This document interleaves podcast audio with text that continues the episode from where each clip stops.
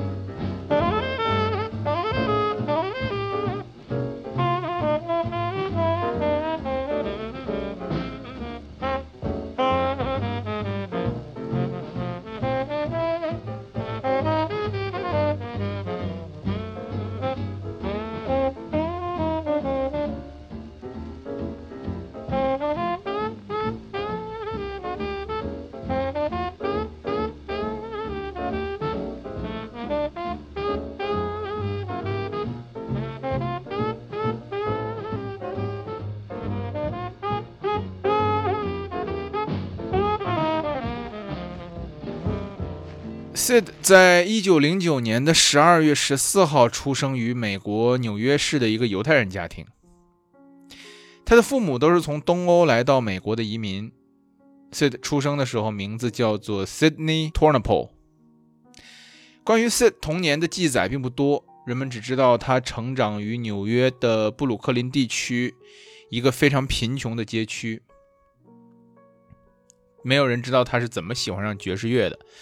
有一种说法是啊，他年轻的时候曾经吹过小号，是一个小号手。那还有人呢说他曾经上过大学，但是呢因为这个大萧条就辍学了。人们关于他开始电台生涯之前比较确定的一个事儿是，他曾经在一个唱片店里面打工当店员。他后来呢把自己的姓儿从十分拗口的这个 Turnipole 改成了更加通俗的 Torin。所以在很多时候，你会看到 Symphony Sid 被叫做 DJ Sid Torin。一九三七年，Sid 得到了一个机会，第一次在电台当中亮相。他当时加入的电台是一个 Bronx 本地的一个广播电台。Bronx 布朗克斯是纽约北部的一个区。大家也许知道，美国职业棒球当中那个纽约的洋基队，哈，它的主场就在这个 Bronx。那 Sid 当时所在的电台叫做 WBNX 啊，出于好奇呢，我也去查了一下这个 WBNX 电台，结果非常有意思。这个电台最开始啊是一个纯粹的美国本土电台，就服务于这个纽约地区。后来呢，在一九六零年代，经过几次重组，成了一个以这个西班牙语为主的多语言的电台。然而到了二零零七年，BWNX。成了一个全天用二十四小时用中文广播的纽约电台。那么电台的呼号呢，也从 WBNX 改成了 WKDM。现在这个电台的台标上，你可以看到“华语广播国语台”这几个字儿。可是没想到，现在服务于纽约华人的这个华语电台，曾经居然是美国最著名这个爵士 DJ 出道的地方。咱们再再把这个时间倒回去哈，倒到一九三七年，那个时候呢，Sid Symphony 在 WBNX 广播电台主持一档下午的音乐节目，名字叫做 Afternoon Swing Session。这是一个十五分钟时长的音乐类的推荐节目。在这档节目当中呢，他经常播放一些后来被认为是爵士乐大师，但是在当时啊刚刚开始崭露头角的音乐家。这些人里面包括 Count Basie。Ella Fitzgerald 和 Duke Ellington。一九三七年，Count Basie 刚刚推出自己的第一张专辑，而 Ella Fitzgerald 刚刚得到 Chick Webb 大乐队中的机会。在如此早期就可以发现这些伟大的声音，不得不说，Symphony Sid 有着非常独到的眼光。在这档节目当中啊，他通过自己的品味慢慢去积累口碑。使得他在当地成了最受欢迎的电台 DJ。确切的说，其实那个时候啊，DJ 或者说这个 disc jockey 这个词儿还没有那么流行。那么电台里主持节目的这个主持人呢，更多会被叫做这个呃 radio announcer 啊，或者叫做 radio personality。或者如果去英国的话呢，人们会叫他呃 radio 呃 presenter 啊。作为这个 radio announcer。呃，Sid 显然他是很成功的。他的成功在这个 Bronx，就是这个这个电台 WBNX 的后期到了一种什么程度呢？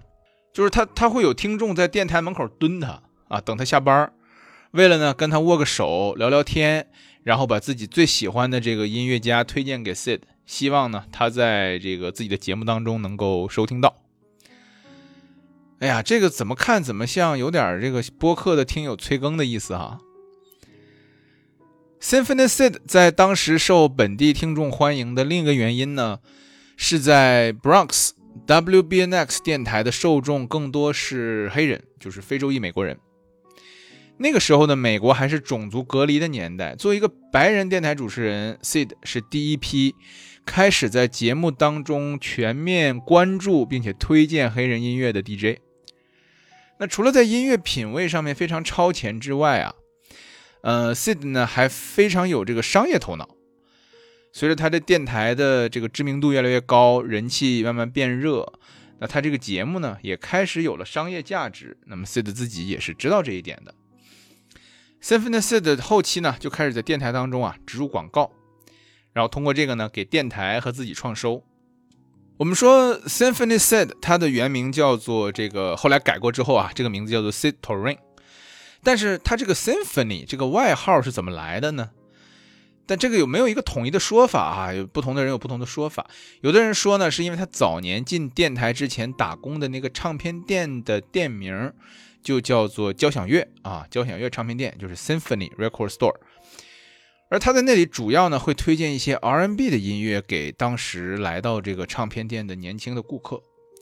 那许多顾客拿到这个唱片之后，回到家呀，都会跟自己的这个朋友吹牛嘛，就说：“哎，你看我拿到这个很酷的这个这个唱片，对吧？”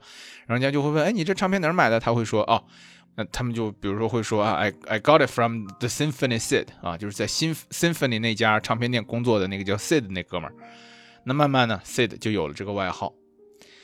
还有人说啊，Symphony 是一家早期在他电台节目当中投广告的男装店。那么还有一种说法呢，是说 Symphony 其实是来自早期这个 Sid 开始播放爵士之前啊，它主要播放的呢在电台里面是古典乐，而且呢以交响乐为主，所以才有了这么个名字。呃，不管怎么说吧，这个名字就咱甭管它怎么来的哈，但是这个 Symphony 交响乐这个充满音乐属性的外号，确实是给 Sid 在电台这一行带来了好运气。一九四七年，Symphony Sid 离开了 WBNX，加入了新泽西的另一家本地电台，叫做 WHOM。这家电台跟他之前的 WBNX 那当时啊，完全是两家独立的电台。但是巧合的是呢，WHOM 今天也是新泽西当地的华语电台，呼号呢改成了 WZRC。跟这个 WBNX 后来成为 WKDM 同为这个纽约和新泽西地区的华语电台。Sid 在 WHOM 主持的一档深夜这个音乐节目叫做 After Hour Swing Session。这档节目的主题曲是爵士乐音乐家 Erskine Hawkins 专门为 Sid 写的，这首歌名字就叫做 After Hour。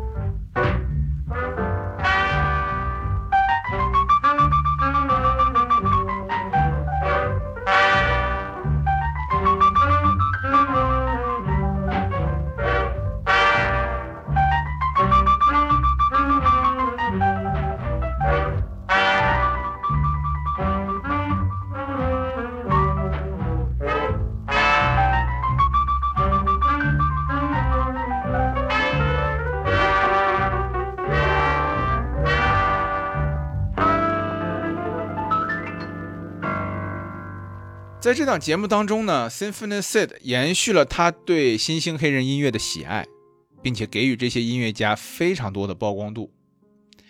他同时啊，还开始参与一些爵士乐现场的策划。当时跟 Sid 一起合作的呢，是行业内的一位大佬，名叫 Mont K。Mont K 的真正职业可以说是，呃，我们叫他什么呢？爵士乐星探。呃，就是他会在各种不同的爵士酒吧或者说俱乐部之间跑场子，为的呢，就是能够找到优秀的爵士乐手，并且跟他们签约，把他们拉到自己的演出现场当中。跟 Sid 一样，Mont K 呢，他们俩都是白人。但是 Mon K 这个人啊，他经常称自己说：“哎，我是一个肤色比较浅的黑人，我是有黑色血统的。”他这么说的目的呢，是为了跟这些黑人的音乐家套近乎，赢得他们的信任。跟 Mon K 合作过的乐手包括 Dizzy Gillespie、Errol Garner、Don Byas、Charlie Parker 以及 Max Roach。那常听节目的朋友，通过我报这几个名字，你也能猜到这个 Mon K 的音乐品味到底是怎样的。他一定非常喜欢当时新兴的音乐形式 Bebop，而这种爵士乐的形式正好长在了 Symphony Sid 的音乐品味上。那么他俩就一拍即合，他们俩人一起合作操办了1945年纽约汤号的一系列的演出。这演出里面包括了 Dizzy Gillespie 和 Charlie Parker。也是在那段演出的时间当中啊，Charlie Parker 吹奏出了《A Night in Tunisia》当中那个惊世骇俗的四个小节。好在这段录音后来被保留了下来，我们今天可以无数次的欣赏查理·帕克当时的魅力。但是人们可能没有在意到的是，在这个版本的录音最开始，报幕的那个人正是 Symphony Sid。Here it is, a night in Tunisia, or what do we call it? Interlude.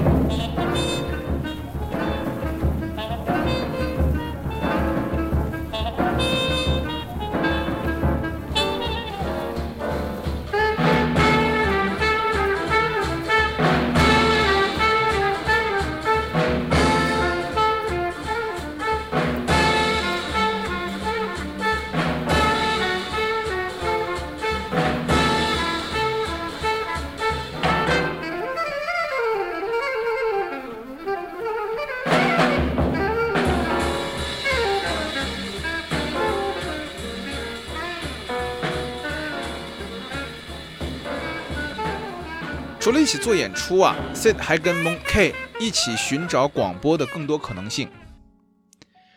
Mon K 那个时候还有一个身份，就是纽约爵士俱乐部 Royal Roost 的音乐总监。他呢，成功说服了俱乐部的老板，让 Miles Davis 的九重奏请来啊，到这个俱乐部来演出，并且呢，让 Sid 来做现场直播，来播出这些演出。Miles Davis 的九重奏在 Royal Roost 的演出，后来为他们推出那张划时代的专辑《The Birth of Cool》打下了基础。Symphony Sid 所做的这一切，让他在1947年的时候已经成了一个小有名气的电台 DJ 了。能够在他节目当中播出自己的曲子，是很多爵士乐手的荣幸。那段时间当中，Sid 短暂的跳槽过另外两家纽约当地的电台，直到1949年的6月。Sid 迎来了他人生当中最重要的一次机会，他加入了一个叫 WJZ 的电台，而这个电台就是后来全美国知名的 WABC。因为我们聊到电台，所以今天这档节目里面，大家可能会听到很多关于电台的呼号哈，一般都是四个字母。那像 WJZ 呢是比较特殊，是三个字母。那么这些电台基本上是以 W 开头的，大家没必要呃非常精确的记住它们，但是呃基本上有一个概念，因为它会在这些电台当中跳来跳去。WJZ 是美国历史上最古老的电台之一，它呢是大名鼎鼎的美国蓝色广播网络的头牌广播。呃，后来呢，美国这个蓝色广播网络被重新命名为美国广播公司 （American Podcasting Company，ABC）。这其中的核心电台 WJZ 也改名叫 WABC。关于美国的这个广播网络的历史，哈，我们知道北美国就是很就历史上面有一个蓝色的广播网络，还有一个红色的广播网络。如果大家感兴趣呢，我们后面找机会再单出一期，慢慢讲这件事情。Symphony Sid 跟 WABC 可以说是相互成就的。他靠着 WABC 的强大的广播网络，Symphony Sid 的节目可以在美国的三十多个州被听到，这自然增加了 Sid 的曝光度。而 Sid 主持的节目，也将更多东海岸的爵士音乐家通过电波介绍给了全美国。他开创性的将自己的直播台搬到了爵士酒吧里面。先是跟他的好朋友 Mon K 一起在 Royal Roost 酒吧播放现场爵士乐，后来呢，又把直播台搬去了著名的爵士乐酒吧 Birdland。关于 Birdland 的介绍呢，大家可以去听我们 Wi-Fi Jazz 的第四十九期。呃，我在做那个纽约爵士地图系列的时候，有对 Birdland 专门的介绍。不得不说啊，Sid 的思路真的是相当的超前，他在。七八十年前干的事情，放在今天啊，似乎也同样适用。你们可以想一想，他在做的是什么？他把这个直播台搬到那个爵水酒吧，然后去播当晚的这个演出。他做的不就是今天我们做的直播吗？只不过在当时，这个受限于技术的发展，他只能直播声音，不然的话，他肯定就就把视频也给直播了。那 Sid 在当时在 Birdland 也是一段传奇了。一般的爵士酒吧呢，周一生意都不好做。那其中原因跟现在一样哈，大家周一是第一天上班，晚上呢总是这一周最丧的时候。这也就造成了一个现象，就是美呃美国纽约啊，大多数的爵士酒吧周一都是店休的。但 Birdland 不一样，Birdland 算是爵士乐的卖家圣地了，演出排都排不过来。据说当时要想在 Birdland 办一场演出，至少两个礼拜之前要预定，才可能有位置。那么如此火爆的场地，周一当然是不会休息的。但是周一呢，作为一个事实哈，确实这个观众的数量比较少。那么 Sid 呢就灵机一动啊，他跟 Birdland 要下了每周一的这个时间段。在周一的时候呢，他就主持一档节目，叫做 Monday Nights at Birdland。这个时间段他会把 Birdland 变成一个自由的舞台，邀请那些当时还没什么名气的音乐家来即兴演出，一起 jam。通过这种形式啊，Sid 慢慢推举了一系列著名的音乐人，比如说 Lee Morgan。呃，他第一次在 Birdland 登台还不到二十岁。一九五八年四月二十一号，这个小号手跟其他的三位爵士乐音乐家一起在 Birdland 进行了一场演出。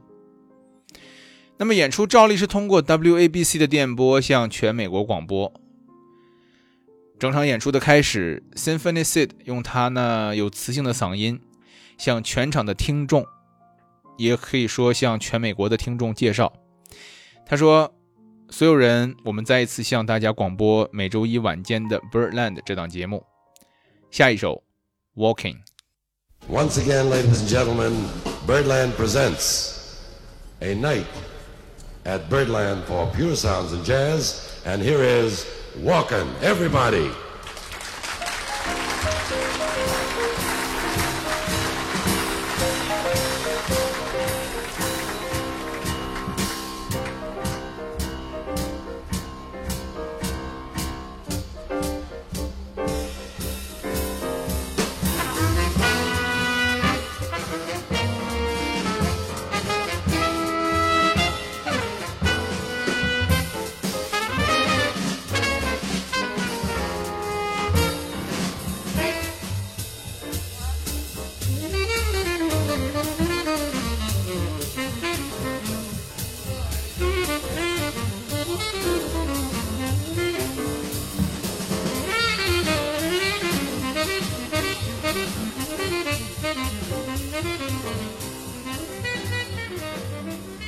那天 Lee Morgan 的那场演出与众不同的地方在于，他被录音设备录了下来，后来呢被制作成唱片对公众发表。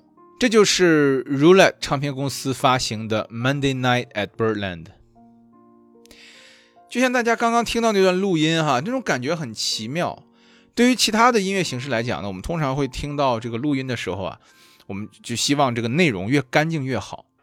但是 Monday Night at Birdland 这张专辑，或者说它所代表的一系列的这个爵士乐现场录音的专辑，却正好是爵士乐这种音乐专辑的魅力所在。你听到的其实不只是音乐的部分，还有那天晚上一整个的气氛，就好像是一个具有爵士乐气氛的夜晚被原封不动的封装了起来。你可以在里面听到大家鼓掌的声音、欢呼的声音、Sid 报幕的声音、人们碰杯的声音、音乐家们弹完高难度段落之后喘口气的声音。你听到的不只在是音乐。而是人类历史上美妙的一个晚上。后来人们回头啊去评价 Sid 作为电台 DJ 那段时间，有人曾经提到过一个问题：作为一个白人，虽然他一直都在推广爵士乐这种源自黑人社区的音乐，并且特别推崇 Bebop，但是他是否抢了黑人 DJ 的饭碗呢？或者说，白人身份在介绍所谓黑人音乐的时候，他有没有会比黑人 DJ 更容易获得成功呢？这种担心显然在当时那个时代是没有的，因为 Sid 作为 DJ，赢得了很多关于电台 DJ 的大奖，很多都是黑人社区颁发给他的。他当时在美国的影响力，包括在黑人社区的影响力，通过一首歌可以很好的体现出来，那就是 Louis Jordan 的 After School Swing Session，也叫 Swinging with Symphony Sid。在这首歌当中，Louis Jordan 直白地写出下面的句子：“Every day we meet on just any old street, listening to Symphony Sid。”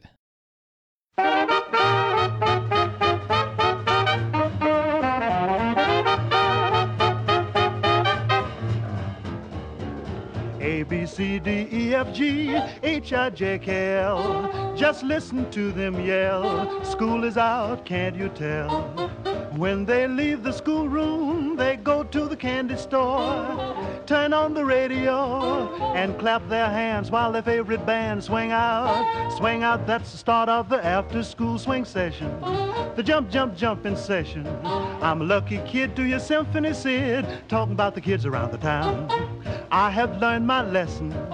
I know I'm not guessing. I can laugh and play, drop my books and run away, digging all the jive around the town. Hey, mom, I've passed my tough exam. Come on, bring the bread and jam. Gotta join the gang at the candy store. We're gonna sing and swing and swing and sing and jive, jive, jive at the after school swing session. The jump, jump, jump in session. I'm a lucky kid to your symphony sit and listen to symphony sit.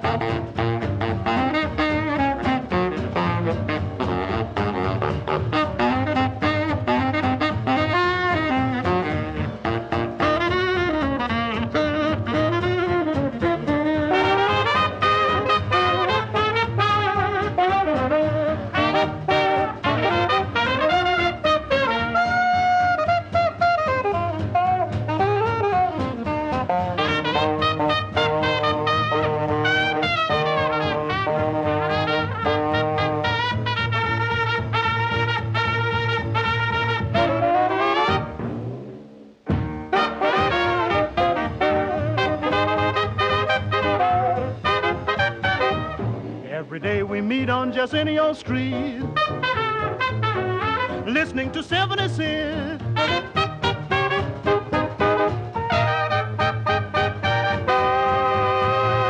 事情在一九四八年开始出现一些不一样。其实 Symphony Sid 呀，他使用大麻一直都是公开的秘密了。但他一直比较谨慎啊。一九四八年的夏天呢，因为线人举报，警察突袭了 Sid 的公寓，并且呢对公寓进行了搜查。虽然并没有被抓到现行，警察还是逮捕了他，并且准备这个起诉 Sid。在等待起诉这段时间啊，Sid 仍然被允许主持电台节目。等到时间又过了大半年，啊，一九四九年的一月，Symphony Sid 被警方正式起诉。虽然后来结果呀是案子被法院以这个证据不足就驳回了，但是这个事情呢还是永久的伤害了 Sid 的口碑。用咱们现在的话说，就是这哥们人设崩了。毕竟没人愿意承认自己在音乐上的引路人呢是一个瘾君子。那就在同一时间，他节目中有一个嘉宾在直播的时候开着麦克风啊忘关了啊，说了一些脏话，可以说是屋漏偏逢连夜雨啊。因为这些过失，有人说他被这个 WJZ 炒了鱿鱼，失去了工作。那也有人呢说他没有完全失去工作，而是在纽约的一些俱乐部里面做这个演出的主持人。但是无论如何，Symphony Sid 在纽约的生活，在一九五二年就基本告一段落了。一九五二年，Sid 加入了一一个叫做 Jazz Unlimited 的爵士乐全明星乐团，作为这个乐团的主持人，跟呃，比如 J.J. Johnson 和这个 Mill Jackson 等这些爵士音乐家一起，在美国东部巡演。这个时候，他的一个好朋友，名字叫做 Norman Furman 的人，邀请 Sid 来波士顿。Furman 在波士顿呢，拥有一家广播电台，呼号叫做 WBMS。这个呼号跟前面我们有点随机生成的那种感觉不太一样哈。这个呼号它是有意义的，它呢是一个缩写，什么缩写呢？是 World's Best Music Station 的缩写。那你也应该猜到了，这是个音乐电台。WBMS 后来的发展也很神奇，这家电台后来帮助这个波士顿本地的 Hip Hop 乐团崛起，并且在2011年呢，短暂的归属过中国国际广播电台一段时间。在 Sid 到来之前啊，Norman Furman 所拥有的这个世界上最好的电台，主要播放的是古典乐。而 Sid 到来之后呢，Norman 给了他两个时间段。分别是一档呃爵士乐的音乐的节目和一档福音音乐类的节目。他那档爵士乐节目叫做 Interlude in Jazz，翻译过来可以叫爵士间奏。而他在下午的福音音乐的节目叫做 Brother Sis Gospel Hour，叫席德老兄的福音音乐时间。那个时候在波士顿其实并没有一档专注于黑人社群的音乐类节目。Sid 的到来呢，填补了这个空白。虽然他是一个白人，但是他成功复制了自己在纽约的时候的那种成功。尽管 Symphony Sid 给世界上最好，尽管 Symphony Sid 给这家世界上最好的音乐电台 WBMS 带来了广泛的听众，但是他在那里播放的音乐时间啊，仅仅是白天。每当日落来临，Sid 就会去到另一家广播电台，叫做 WCOP，主持一场现场演出。就像在纽约的时候，他把直播台搬进了 Birdland 一样，在波士顿的时候，他把直播台搬进了当地的一家很有名的爵士俱乐部，叫做 High Hat。他说服酒吧的老板，在演出舞台的侧面搭了一个玻璃小房子，每晚十点到十二点呢，在那里面先播放两个小时的唱片。然后呢，他会走出玻璃房子，做一个简短的介绍，然后将接下来半小时的演出向全波士顿广播。Sid 曾经给这个他在纽约的现场直播地方 Birdland 取了一个外号，叫做 The Jazz Corner of the World。而 Birdland 呢，因为它为什么叫做 Jazz Corner？因为它正好位于百老汇大街和第五十二街的街角啊，街角这个 corner，它是。世界上的爵士乐的 corner，而到了波士顿呢，他把这个 Hi Hat 就比作他是波士顿的这个 Jazz Corner，就 Jazz Corner of Boston，因为这家酒吧呢也是在一个 corner 上面，在马萨诸塞大街和哥伦布大街的街角，因为自己同时在两个地方广播 WBMS 和 WCOP，有的时候 Sid 也会偶尔大脑短路。当时波士顿的一个报社记者曾经回忆到，有一天他下班坐在车里面，哈，打开收音机，刚好听到 Sid 在报幕，只听他说道：“刚刚你们听到的是 Slim Gallard 从波士顿 Hi Hat 传出的精彩演出。”然后说到这停顿了啊，停了挺长时间的，然后他接着说：“现在你们收听到的，Well，要么是 WBMS，要么是 WCOP，他自己也搞不清楚了。”一九五四年，Sid 的老朋友 Charlie Parker 从纽约来到波士顿。在 Hi Hat 表演了一场演出，这场演出后来被录制成了专辑。我们今天可以听到当时 Sid 介绍自己老朋友 Charlie Parker 以及他的整个乐团。他还故意搞错了一个乐手的名字。在短暂的介绍之后，Charlie Parker 表演了他的那首标志性的 Ornithology 鸟类学。而这一切在当时都是被广播直播出去的。That, ladies and gentlemen, was the great Jolly Parker. Jolly Parker, we have a teleman. Say, uh, Bird, do you know who the teleman is? Bird? Who is Antenna? Oh, I beg your pardon, sir. His name is Jay, a young teleman, a local fella. Sounds pretty good, too. Yeah, I like the sound of it. Yeah, who's the boy on drums tonight? George Solano. George Salami. I mean Solano. Solano. Correction, please, George Solano. what are we going to do now, oh, I don't know, Sid. I think maybe we should do an old standard, something that people will recognize and sincerely hope they enjoy.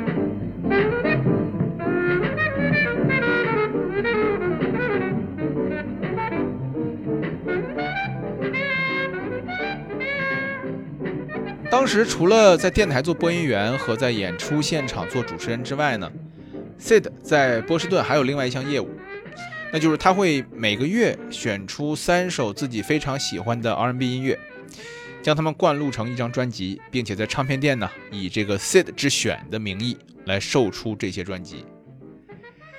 正因为如此啊，呃，Sid 遭受了许多来自爵士乐迷的批评，他们认为 Sid 过于专注于这个 R&B。而忽略了传统的爵士乐，但是对于 Symphony Sid 来说，他似乎很清楚自己正在做什么。